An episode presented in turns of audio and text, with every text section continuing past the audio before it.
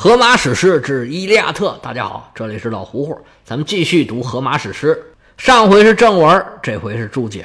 今天聊点什么呢？主要啊要聊这个做梦。这宙斯不是给阿伽门农托了个梦吗？希腊神话这个托梦啊，跟咱们中国不一样。中国这神仙想要托梦啊，比较累，他得自己去。希腊神话不是，它这个分工啊就非常的细，有专门给人托梦的神仙。在我拿的这个版本里的翻译呢，直接就把它翻译成梦幻；而在宙斯的话里面，又把它翻译成险恶的梦幻。传说呀，希腊神话里面有三千梦神，他们的总称叫 Oinilos。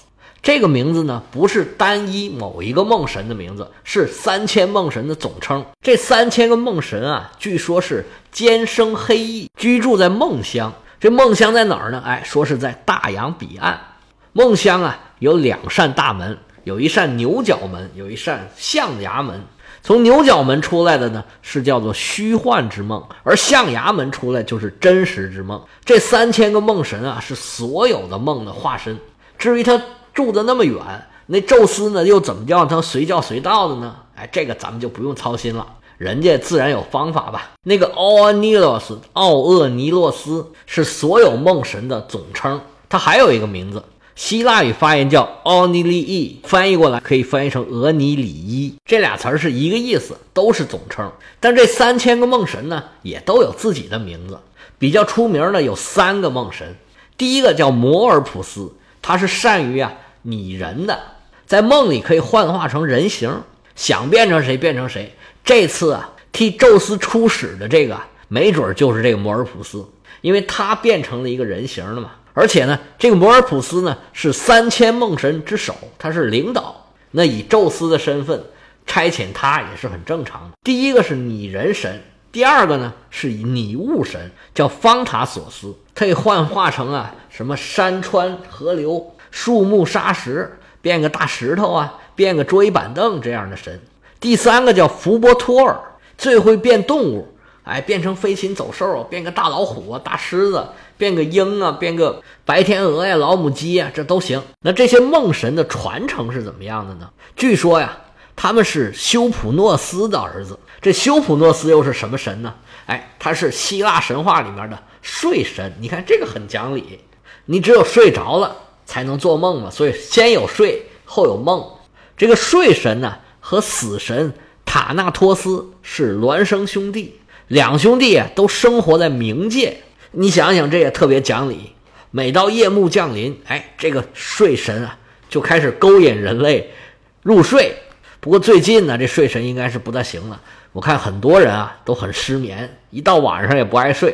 这个手机是成宿成宿的亮着，这睡神啊功力是不如手机啊。睡神的妻子呢叫帕提西亚。有一说呢，是美惠三女神之一，不过也有说不是的，因为这美惠三女神啊，其实有很多种说法。这个帕提西亚代表的呢是风采，她和睡神啊，据说是生了三个儿子，就是咱们刚才说的那个一个画人，一个画物，一个画动物的那三个睡神。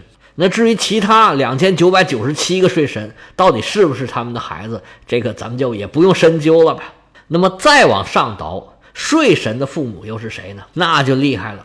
他的父母啊，辈分非常非常大，他们是最原始、最早的卡俄斯所生。这卡俄斯呢，相当于是宇宙的起源神。这卡俄斯英文来讲叫 C H A O S 就是混乱、混沌的意思。卡俄斯有一个儿子，一个女儿，儿子叫厄瑞波斯，女儿叫尼克斯。这儿子呢？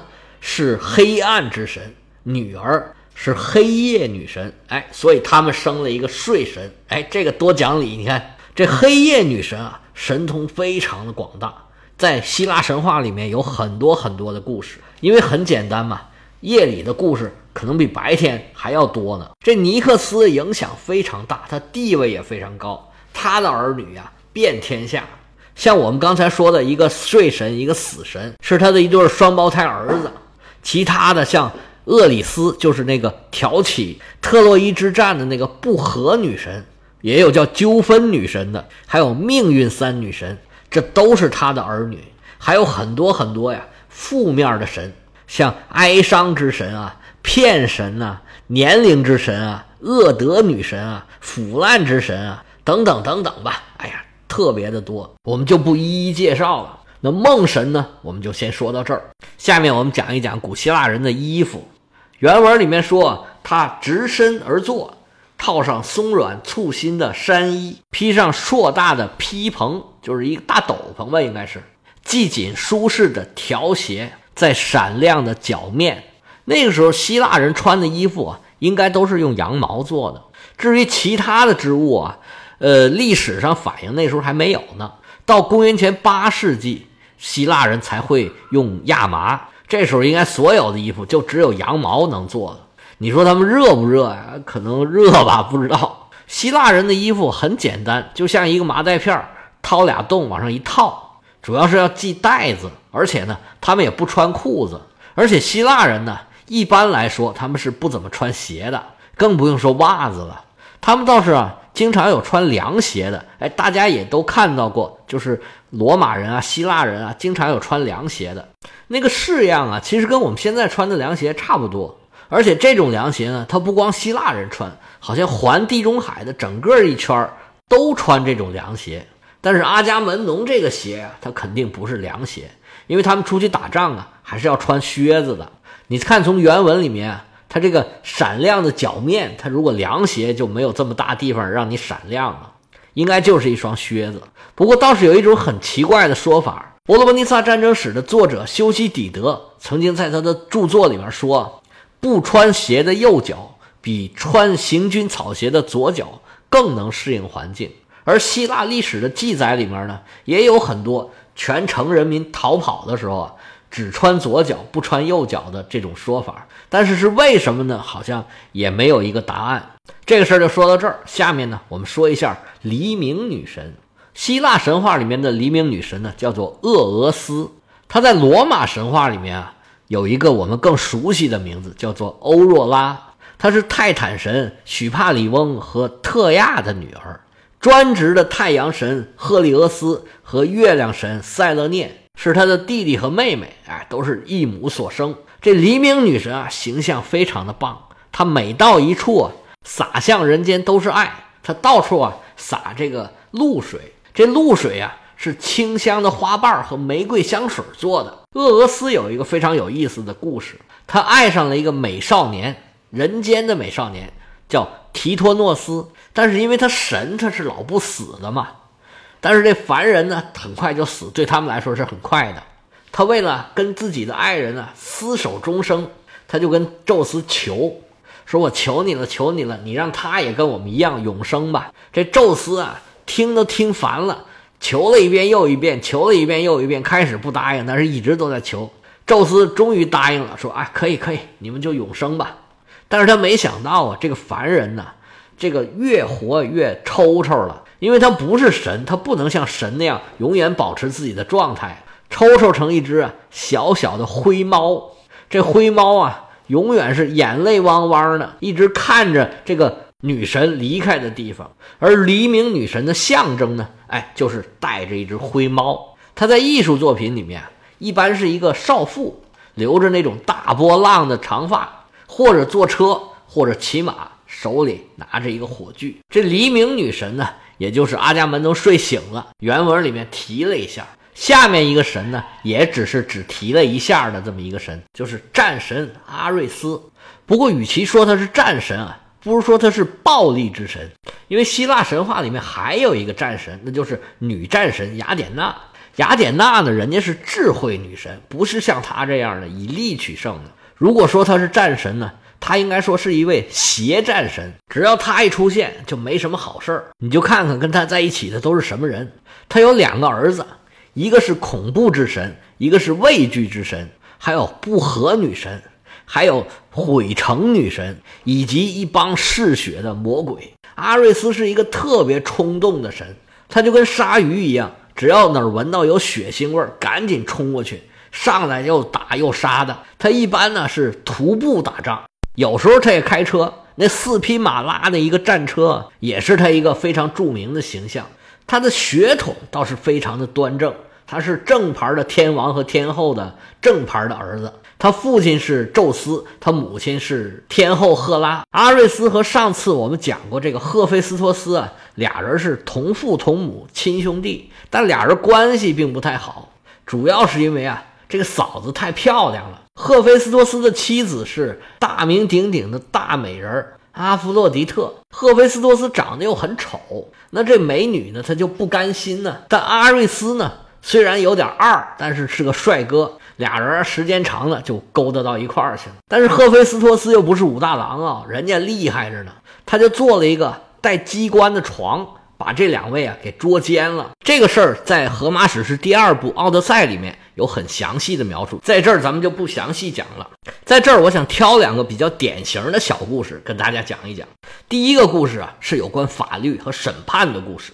话说呀，战神阿瑞斯有个女儿。名叫艾厄西普，可能是继承他父亲好看的基因了，长得是又狗狗又丢丢，非常好看。而海神波塞冬呢，有一个儿子叫埃里厄修斯，看见年轻的女神啊这么漂亮，就有点把持不住自己，上来就要强行非礼，来个霸王硬上弓。那战神的女儿能是好惹的吗？上来又是喊呢，又是叫啊，奋力的反抗。阿瑞斯得着消息。第一时间就赶过来了，正看这坏小子要干坏事儿，那他哪忍得了啊？手起剑落，就听吭哧一声，血流五步。波塞冬这个坏儿子，血溅当场，立马就没命了。那波塞冬看见自己儿子被杀了，那肯定是不能答应啊，他就告上了天庭，说战神阿瑞斯啊是蓄意谋杀。那阿瑞斯说：“我这个是正当防卫。”双方是各执一词，僵持不下。于是宙斯就说：“那行吧，咱们组织一场法庭辩论。我们十二个主神都别闲着，咱们去啊听一听，咱们最后决定到底是谁有罪，谁没罪。”于是啊，双方就组织了一场法庭辩论。庭审的现场啊，设在雅典的郊区的一个小山上。经过一番唇枪舌剑，最后判定阿瑞斯无罪释放。从此以后呢，这个小山包呢就被命名为战神山。据说呢，法庭辩论还有陪审员制度都是从这个时候出来的。当然了，这是神话了。法庭上的法官、陪审员、控辩双方全都是神仙。不过第二场审判就是跟人有关系的，是跟我们最近这个书里面经常出现的一个人物叫阿伽门农有关系的。日后呢，阿伽门农被他妻子给害死了。他儿子呢，又为他父亲报仇，把他母亲给杀了。这个是战神山受理的第二起谋杀案，这是特洛伊战争结束以后的事了。以后我们再讲。今天主要交代这个战神山，而后来呢，这个战神山成了雅典一个政治机构的所在地。而雅典人呢，因为把这个会议现场设在这个战神山上，而得名叫战神山议事会。这个议事会啊，有一度是雅典非常重要的一个机关。但是后面呢，就慢慢的淡化了。但是他这个审判的职能一直延续到罗马时代，这是第一个故事。第二个故事呢，是跟西西弗斯有关系的。西西弗斯呢，是科林斯的一个国王。他最著名的故事呢，就是他每天呢要推一个大石头，把这个大石头从山底下推到山上去，然后呢，这石头又滚回去了。第二天呢，又要推一遍，就跟我们每天要上班一样。是一个非常出名、非常有象征意义的人物。那西西弗斯他为什么要受这种苦刑呢？是因为啊，他把这个死神给抓住了。这个也是我们这部《荷马史诗》里面记载的故事。这个来龙去脉我们以后再交代。今天就讲跟战神有关系的事儿。因为死神被绑架了嘛，整个这个自然界呀就失调了。没有死神呢，这大家都不死，那可怎么办呢？于是呢，阿瑞斯就挺身而出。把死神给救出来了，这回该死的就得死了。